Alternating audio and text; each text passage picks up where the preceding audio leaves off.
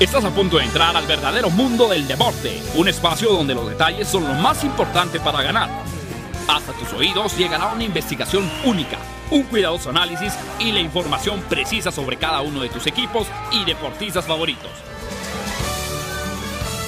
En la línea de juego, arranca en este momento con alerta todos tus sentidos. Comenzamos.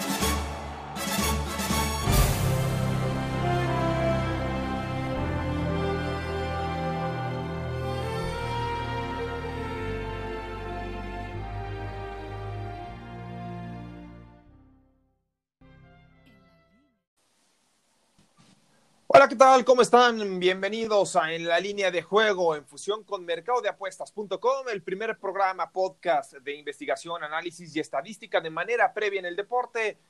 Les saluda Juan Pablo Faril y acompaño con muchísimo gusto a Sebastián Cortés. ¿Cómo estás, Sebastián?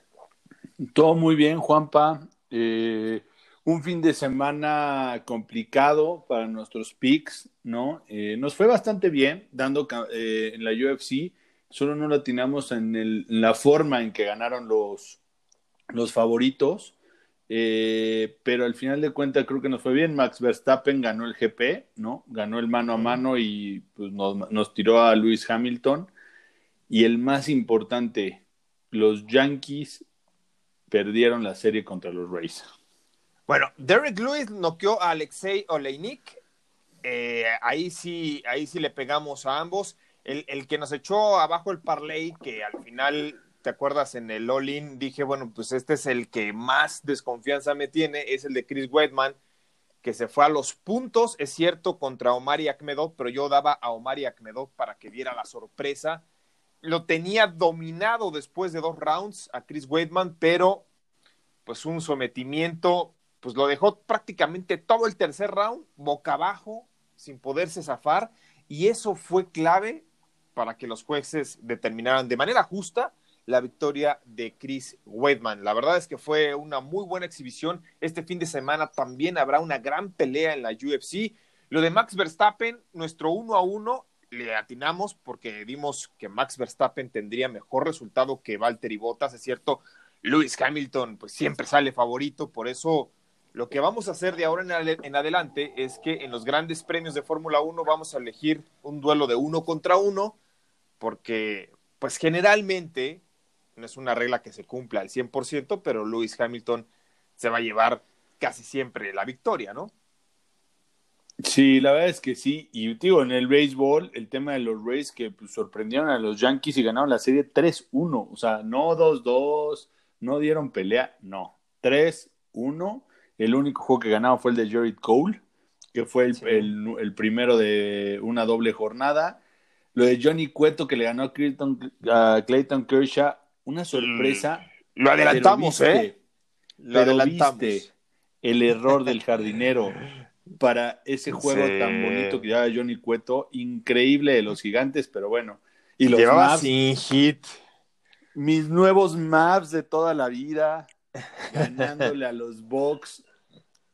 Yo creo que los maps tienen un futuro brillante. ¿eh?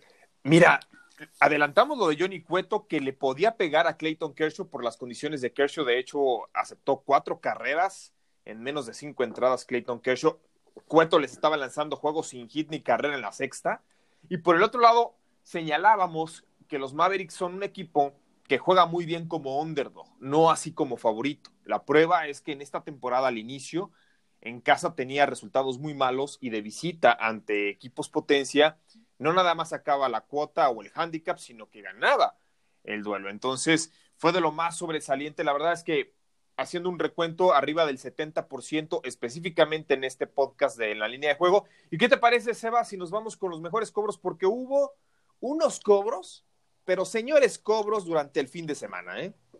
Sí, el, el PGA Championship que todo el mundo daba de favorito a Justin Thomas, a DeChambeau, a Koepka, pues tuvo alguien que no pintaba ni siquiera en el top 25 para ser campeón de este torneo. Sí, Colin Maricagua se lleva el PGA Championship, una cuota de más 6.600. Fíjate que Maricagua el año pasado estaba estudiando, estaba en la universidad a nivel de NCAA y decidió abandonar eh, sus estudios, por ya meterse de lleno al profesionalismo. Era el número uno del ranking a nivel universitario y está causando sensaciones. Un chavo que tiene 20 años a lo mucho, pero que en sus primeros 22 torneos pasó el corte en todos. Entonces, eh, eh, viene en franco ascenso este, este chavo Colin Maricagua, eh, estadounidense de ascendencia asiática, y pagó más 6.600 y otra vez los Nets la volvieron a aplicar.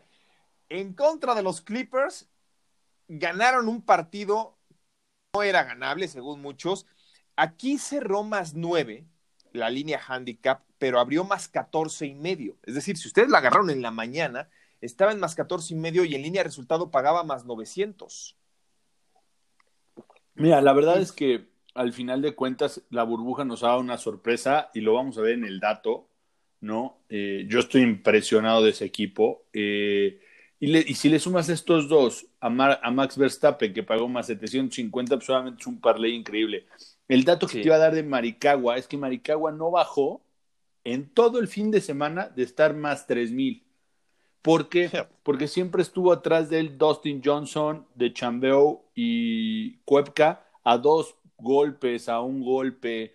Entonces nadie creyó en él. Entonces todo el fin de semana, hasta el sábado que iba en primer lugar, que cerró en primer lugar y de ahí se mantuvo, estuvo más 3000 a ganar es que tenía jugadores de mucha, de mucho prestigio atrasito de él, como bien señalas. Entonces uno podría pensar o suponía que el día domingo Maricagua se iba a derrimbar y que los demás iban a repuntar, lo cual no ocurrió. Bueno, si ustedes hubieran apostado 100 unidades, 100 pesos, 100 dólares a estos tres, tres triunfos de Colin Maricagua en el PGA Championship, de los Nets sobre los Clippers y de Max Verstappen a que ganaba la carrera del 70 aniversario, por 100 habían ganado 569.500 pesos o dólares. Leve, leve. Sí, nada más para, nada más para un cochecito.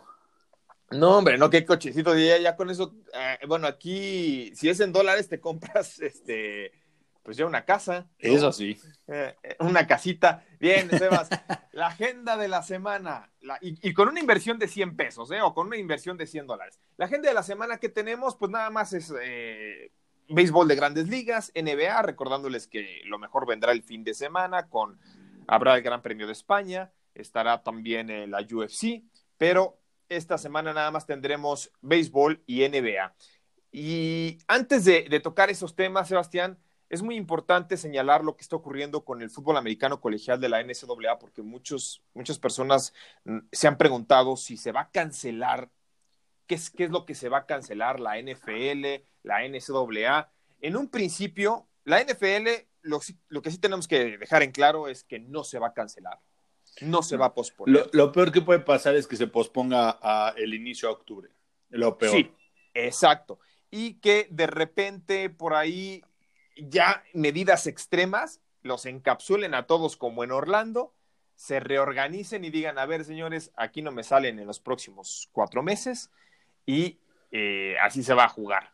Pero es muy difícil, es casi imposible que se cancele la temporada de la NFL. Lo que sí está por cancelarse, ya en definitiva, es la de la NCAA, que es el fútbol americano universitario, que en las apuestas genera muchísimo dinero para los casinos en Estados Unidos. De hecho, genera más que la NFL. Sí, sí, sí, sí. En Latinoamérica es menor quizá la pasión. Desde un punto de vista personal, a mí me gusta más el fútbol americano de la NCAA que el de la NFL, pero yo sé que el de la NFL acarrea mucha pasión y bueno, se, juega de manera distinta, por así pues, decirlo. Pues mira, ya, ya canceló alguna de las, de las grandes conferencias. Como yo lo veo, Juanpa, eh, al final de cuentas es, los jugadores ya están aplicando para hacer un, sindicato. Los, los, jugadores de la NCAA. Que si eso llega a pasar, no hay forma de que se cancele. Porque al final de cuentas ya coaches, jugadores, exjugadores, hasta Shaquille O'Neal salió a decir que necesitan jugar porque tiene en parte razón. Muchos de ellos, si regresan a su casa, no regresan a jugar fútbol americano porque van a caer o en las drogas, o se van a contagiar, o se van a tener que meter a trabajar. Eh... Mira, yo te lo voy a plantear de esta forma, Sebas. Yo narré cinco años fútbol americano colegial y muchos de ellos, incluso grandes prospectos que se convierten de la noche a la mañana en multimillonarios, es decir, hoy tienes cero dólares en tu cuenta bancaria, te draftea un equipo, firmas y el día de mañana tu cuenta bancaria, por lo menos por tu bono, por firmar, ya tiene cinco millones de dólares. Es lo que ocurre con muchos de ellos, ¿no? Se vuelven multimillonarios de la noche a la mañana, pero llegan en las últimas, o sea, literal, contando sus monedas para el pasaje eh, pidiendo prestado a sus representantes para comprarse un traje y poder ir al draft. Eso es lo que ocurre con la gran mayoría, arriba del 90% de los jugadores que van a la NFL del universitario. Ahora, ¿qué va a ocurrir? Basados en información de Ian Roundtree, que es un especialista increíble en México, eh, él señala que universidades como Alabama, como Clemson, como Oklahoma, como Ohio State, nada más por la temporada de fútbol americano reciben o ganan, facturan 450 millones de dólares. Gracias a esos 450 millones de dólares, muchas de las universidades mantienen los otros programas deportivos, atletismo, gimnasia, fútbol, voleibol. El básquetbol no, porque el básquetbol sí es autosuficiente, es el único que quizá junto con el americano se mantienen entre ellos, pero los demás los mantiene gracias a la temporada de fútbol americano. Entonces, se van a dejar de dar becas a estudiantes genio, a científicos, a muchas personas, algunas universidades quebrarían, porque recordemos que el fútbol americano colegial está compuesto por más de 100 universidades. Entonces, tenemos las muy top, como Alabama, que factura 450 millones, y otras que facturan 40, 30 millones, y que son las que no pueden mantener encapsulados a sus jugadores, porque el mantenerlos encapsulados ya se demostró que va a tener un costo alrededor de 100 millones de dólares. Sí, claro, o sea, simplemente los derechos de televisión que paga ESPN a la NCAA son casi 3 mil a 4 mil millones de dólares por los derechos de televisión de toda la NCAA. Entonces, imagínate el dinero que pierden al final la asociación. Y, eso eh, en fútbol americano, eh, falta sumarle básquetbol y todo. Lo que, lo que perderían en patrocinios con ATT y Dr. Pepper, que son sus dos principales patrocinadores y pagan cientos de millones de, dólares por patrocinar el torneo de fútbol americano. Entonces, yo creo que sí es, pero también creo que deben de hacer un, un esfuerzo porque haya la temporada. Yo creo que al final sea NFL, debería haber colegial. Mira, yo te lo voy a poner así de fácil. El Big Ten, que es una de las conferencias de mayor tradición, tiene 12 equipos, 10 votaron a favor de que se cancele, solamente dos votaron en contra. Uno de ellos es la Universidad de Nebraska, que tiene mucha tradición. Nebraska dijo, nosotros sí queremos jugar. ¿Qué va a ocurrir? El Big Ten, la mayoría decidió cancelarlo. Nebraska va a pedir autorización entonces para decir, ok, este año abandono la conferencia y me reúno con los que sí quieren jugar, que son universidades muy poderosas. Alabama, Oklahoma, Clemson, Ohio State, este... Sí, el Pac-12. Exactamente, el SEC, ¿no? La conferencia del SEC.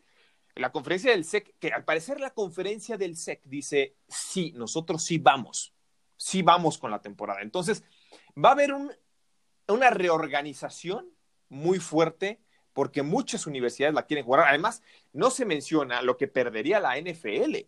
La NFL va a perder mucho si no se juega el colegial porque tus prospectos más importantes van a llegar sin ritmo. ¿Y cuántos otros no conocemos que, que, que, se hacen famosos gracias a una gran temporada y obtienen hasta un pick 3 en el draft? Ojo, ¿eh? eh los, los tres o cuatro principales prospectos, un defensivo, un corner, eh, un receptor y un receptor por ahí, quitando a los, a los coreback, que obviamente Trevor Lawrence es el pick número uno, ya todo el mundo lo sabe, pero los de otras posiciones, el defensivo, un, eh, el wide receiver y otro, ya se salieron de la temporada, o sea, dijeron, juegue o no jueguen, yo me salgo, me voy a guardar todo el año. Digo, estamos hablando de que son prospectos que ya desde ahorita están proyectados para la ronda 1 y que es difícil que lo saquen por lo que vienen haciendo. Entonces, son jugadores como Joey Bosa o Nick Bosa que se pueden dar el lujo de perder una temporada entera y mantener su, su, nivel de primera ronda. Que seguramente lo, se van a meter a entrenar durante seis meses y van a estar ellos mismos en una burbuja porque tienen una gente que los va a financiar. No, Pero y porque sus tallas los ayudan, ¿no? La talla, el tamaño, el eh, entonces, hablando en general de la NCAA, yo creo que se va a jugar. Yo creo que al final eh, lo único que deben de hacer es retrasarlo, igualito que si llegara a pasar. Pero van a jugar menos de la mitad de los equipos, ¿eh? Menos de la mitad. Está bien, nada más tienen. Lo, lo importante es que, que, jueguen los 10 equipos que sabemos que se van en la, en la primera y segunda ronda. Todos los demás equipos, si quieres que no jueguen. Sí, si, lo vemos a grandes rasgos, LSU, o sea, por ahí hay unos de, del Big Ten que pues, sí, sí draftean, sí, sí, les draftean a muchos jugadores, pero este año no va a haber un LSU donde se van a draftear en la primera ronda seis jugadores. Van a estar muy divididos. Ahora, recuerda, recuerda lo que pasó con Mark Sánchez. Mark Sánchez llegó a la NFL y vivió de la NFL, porque eso fue lo que hizo, gracias a una sola temporada que tuvo como titular en la NCAA. No, a ver, igual, igualmente que, equipo. igual que Joe Burrow. ¿No? ah, bueno, sí, exactamente. ¿Cuántos Joe Burrow, cuántos Mark Sánchez no habría esta temporada? O sea, por eso es muy importante que sí se juegue. sí, no, o sea, sí, sí te compro esa, pero también al final de cuentas creo, Juanpa, que eh, el 60% de la primera ronda, hablando de la primera y segunda ronda, ya está decidida. Ya está, ya es muy raro que haya un cambio de 50% de los jugadores buenos. O sea, habrá uno o dos, pero. No, sí, estoy ¿tú crees Que, ¿Tú crees que algún ronda ya va a quitar a Trevor Lawrence el pick? No, no, no, no. Pero, pero te voy, sí te puedo decir que, que, la primera ronda es la única que está decidida. Y es más, la NFL debería pensar en que no nada más existiera para el próximo draft siete rondas, sino subirla como ha sido en años anteriores o en hace décadas a doce rondas para que puedas elegir esto en dado caso, repito, de que no exista temporada. O sea, en este momento hay 50% de probabilidades de que no haya temporada o un poquito Eso sí. más. 60 a un 40 de que sí. El 40 es representado por universidades muy potentes que tienen la infraestructura económica para mantener las burbujas de sus jugadores, ¿sí? Y que tienen intereses económicos muy grandes. Ahora, la NFL dijo, bueno, ok, de lo perdido, pues lo que aparezca, ¿no? Y entonces dicen, si la NCAA cancela la temporada, entonces nosotros vamos a tener juegos los sábados, porque esa es una de las razones por las cuales la NFL, nunca, bueno, no, nunca, sí, para no chocar. Pero para no chocar con la NCAA. Entonces, si la NCAA no se juega, habría NFL muy probablemente esta temporada. Qué felicidad. jueves, viernes, sábado y domingo. Eso es lo que se va a intentar. Pero bueno, ya la próxima semana o el fin de semana estaremos hablando con las noticias que se den al respecto. Ahora sí nos vamos con el análisis, Sebas, de esta semana porque hay partidos atractivos. Hoy uno de ellos, aunque ¿qué te parece si antes nos vamos con el dato? Justo eso te iba a decir porque ese dato va a servir para el, análisis del partido de hoy de la NBA. Sí, porque fíjate que los Phoenix Suns, desde que regresó la NBA, tienen marca de 5-0 en la burbuja al promediar 118 puntos a favor por 110 en contra, cubriendo sus cinco líneas de apuesta, pero, ojo, tres de sus cinco victorias fueron como underdog, por lo que apostar 100 unidades a línea resultado en cada uno de los juegos de los Suns ha generado una ganancia mayor a más 1120. Hoy enfrentan a los 76ers. El favorito es Phoenix, menos siete y medio, porque Joel Embiid y Ben Simmons no juegan por parte de Filadelfia. Pero, ¿qué te gusta y por qué? Mira, ya creo que ya diste el preámbulo de, Phoenix. Creo que no vale la pena entrar a, un poco más de análisis, bueno, dentro de mi parte, porque el simple hecho de que no estén los dos principales jugadores de los Sixers le da todo para que Booker haga pedazos a, los, a, los, Sixers. Entonces yo tomaría, yo no lo tomaría más, si, si, si está arriba de menos 8, ya no tomaría los Suns y me iría con los Sixers porque tampoco creo que los vayan a palear.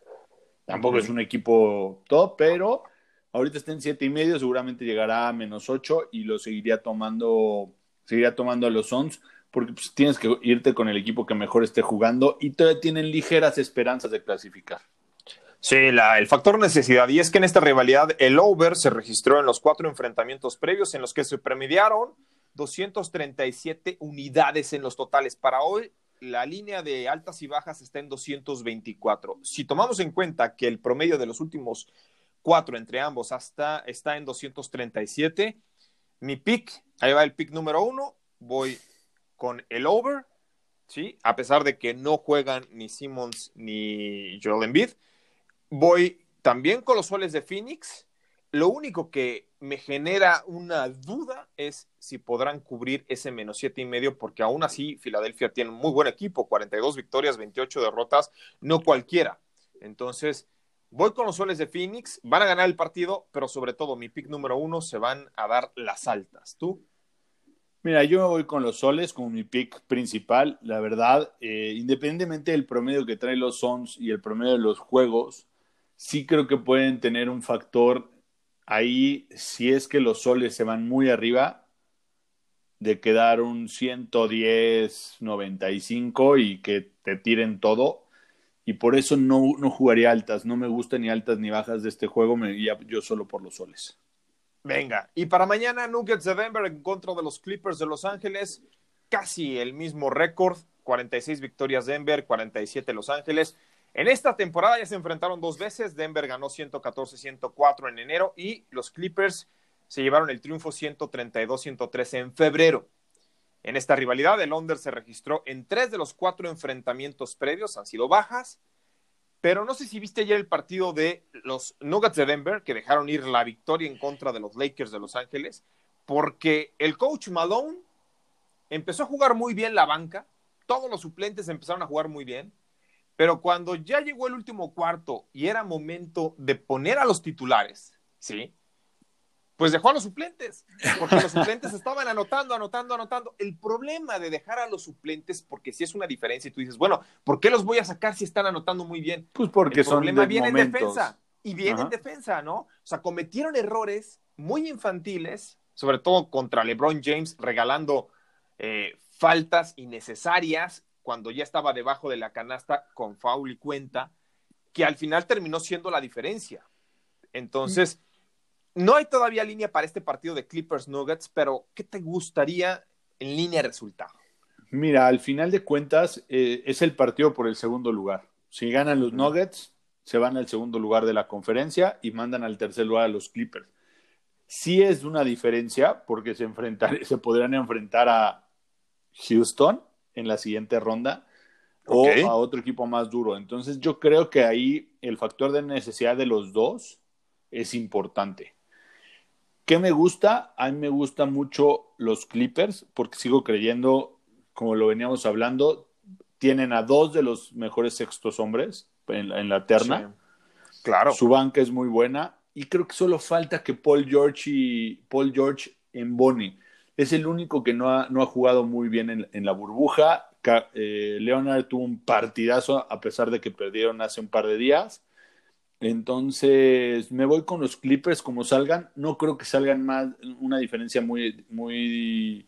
Menos tres y medio por ahí deben estar, ¿eh? O hasta menos, ¿eh? Después de ver el partido de Lakers Nuggets, que al final eh, debe de ser como eh, como lo tienen tanteado, debe salir dos y medio, tres, yo también creo. Exacto. Y, tomaría a los Clippers. Yo también voy con los Clippers, eh, acompaño tu moción, estoy de acuerdo. Eh, Nuggets de Denver, esa falta de experiencia. Qué espectáculo es Bol Bol, el hijo de Manute Bol. Eh, a mí me tocó ver jugar a Manute Bol, un, dos metros 31 centímetros, el basquetbolista más alto en la historia de la NBA. Su hijo mide 2.17, pero su hijo se mueve como como guardia, ¿no? O sea, es que es un fideíto.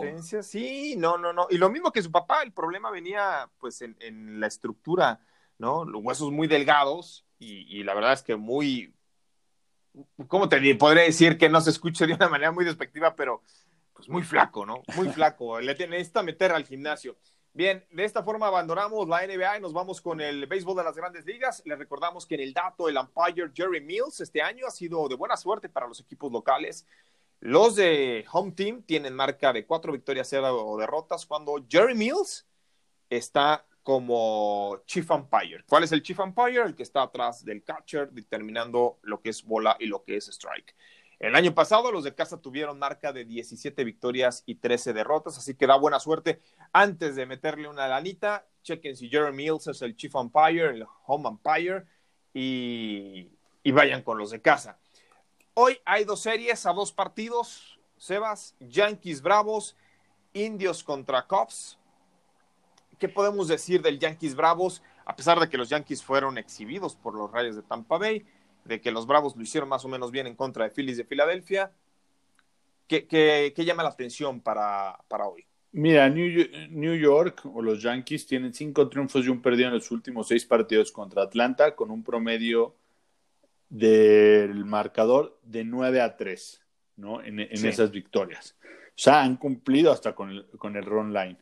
El tema es cómo llegan todos. La verdad es que los Bravos tuvieron una, una serie durísima, quedaron 2-2 contra los Phillies. Y increíblemente se dieron las altas en ese. El día de ayer, 13-8 quedaron. Sí, fue mucha carrera. O sea, está, está bastante fuerte. Eh, pero eh, creo que además los Yankees pasaron por una etapa donde descansaron a muchos de sus jugadores. ya se lesionó Giancarlo Stanton, ¿eh? ¿Eh? Ya se lesionó Giancarlo Stanton. Ya se lesionó Giancarlo Stanton. Ya se había tardado. Descansaron a Aaron Judge en un par de juegos. Ajá. Entonces habían tenido cierta rotación porque no tuvieron tan buen bateo. Eso fue creo que lo clave para lo, lo que le está pasando a los Yankees. Si no arrancan calientitos en el bat, les cuesta mucho trabajo ganar cuando, cuando son unders. Y los Reyes los llevaron a, que fuera under la mayoría. El único juego que, que ganaron fueron, creo que ganaron 8-4, 8-5, una cosa así, fueron las altas. Todos los demás fueron bajas de, ese, de, ese, de esa serie. Entonces ahí está un poco lo que yo veo con los Yankees. Eh, al final de cuentas, yo creo que los Bravos le van a dar pelea y yo creo que los Bravos los van a tratar de meter al mismo juego que los Rays, que es a las bajas, a tratar de picharlos, a tratar de que se envasen y no tanto a, que puedan meter tanto home run como lo venían haciendo al principio de la temporada. Para hoy va Toki Toussaint por los Bravos en contra de Jordan Montgomery. No se han enfrentado estos dos lanzadores a su próximo rival, por así decirlo. Jordan Montgomery nunca se ha visto las caras en contra de los Bravos. Toussaint en frente de Nueva York tampoco. Para mañana está anunciado Tanaka, todavía no hay pitcher de los Bravos. Para mi gusto, gana mañana el equipo del Nueva York eh, con Masahiro Tanaka en el centro del diamante. Hoy, hoy lo veo complicado que se lleven el triunfo en contra. Está Kyle Wright. Kyle Wright ah. ya contra Tanaka. Este es lo que tenemos para el miércoles. Pues yo digo que esta serie se va a quedar uno y uno. Eh, ¿Tú? Yo también. Y creo que al final el de hoy debe ser las altas y debe ser el que gane Nueva York. Bueno, venga. Eh, y otro buen duelo, Cachorros de Chicago, 10 victorias, 3 derrotas en contra de los Indios de Cleveland, 10 triunfos por 7 reveses. Hoy va por parte de los Cubs, John Lester, a mí me tocó narrar para el radio, para Publiventos Deportivos hace 12 años, un juego sin hit ni carrera de John Lester cuando estaba con Boston en contra de los Reales de Kansas City. Hoy es un veterano, va con los Cubs enfrentando a los indios de Cleveland. Eh, el favorito es Cleveland. Esta serie se juega en Cleveland. Recordemos, Sebas, que esta, esta temporada va a ser sui generis. O sea, es atípica. Se están haciendo dobles carteleras, pues de la noche a la mañana. Se están cancelando juegos de la noche a la mañana. Por ejemplo, el equipo de San Luis, pues ya tiene más partidos pendientes de los que realmente le puede exigir el calendario, entonces no sé qué va a pasar con los Cardenales. Sí, pues los, Phillies, los Phillies tuvieron que jugar como cuatro días seguidos dos juegos porque Exacto. debía muchísimos. Eh, pues mira, eh, hay, algo muy, muy chistoso con los Cubs. Ve nada más las rachas tan distintas que tienen los Cubs y, Cleveland. Los Cubs en, sus juegos de visita de sus últimos nueve juegos, lleva ocho que han sido Uber. Sí. Y Cleveland, en total de sus últimos 13 juegos, 11 han sido under. Es muy difícil hacer un cálculo de esta, de esta magnitud, sí, porque no hay una tendencia clara entre ambos. Están volteados.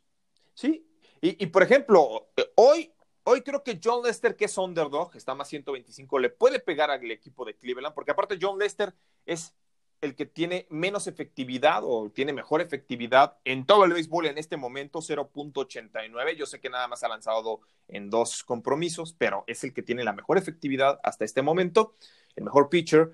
Y mañana va Carlos Carrasco en contra de Kyle Hendricks. Desde mi punto de vista, gana hoy el equipo de los Cobis y mañana se lo llevan los Indians.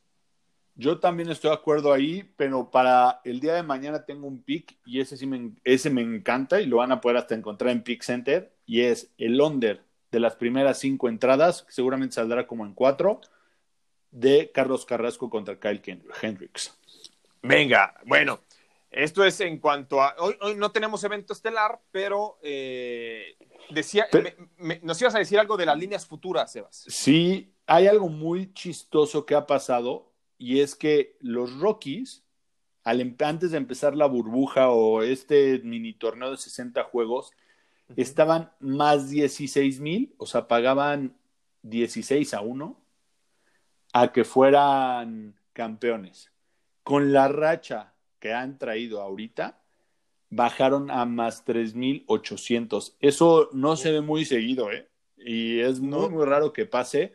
Los Astros, al contrario de estar más 800, ya subieron a más 1100 porque han tenido una, una, algo desastroso, igual que los Phillies han subido.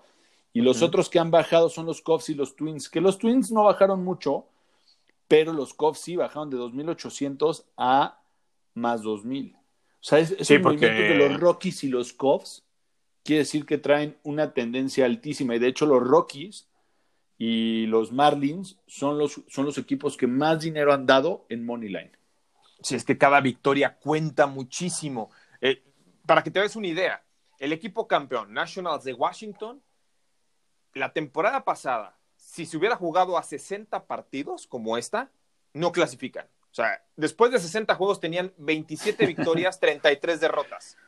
O sea, cerraron muy bien.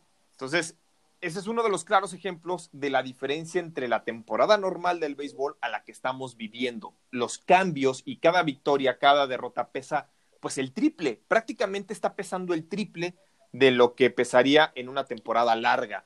¿Tú, Olin, Sebas? Mira, mi Olin son es las bajas de Carrasco contra Hendrix eh, el día de mañana. De las primeras cinco entradas, eh, recuerden. Venga, mi all-in, voy, voy un parlay, aunque no sé si se pueda realizar. Eh, voy con los soles de Phoenix, con el over para esta tarde y voy con los Clippers a línea resultado para mañana. ¿Dónde te encontramos en redes sociales? Pick Center en Instagram y en Facebook. ¿A ti, Juanpa? A mí en Twitter como Faril JP, en Instagram como arroba Juan Pablo Faril. Para más información, ingresen a mercadodeapuestas.com y ahí van a encontrar toda la información, análisis, probabilidades, tendencias y estadísticas de los mejores eventos deportivos del día y de la semana. Mi nombre es Juan Pablo Faril, nos escuchamos el próximo jueves, pásenla bien.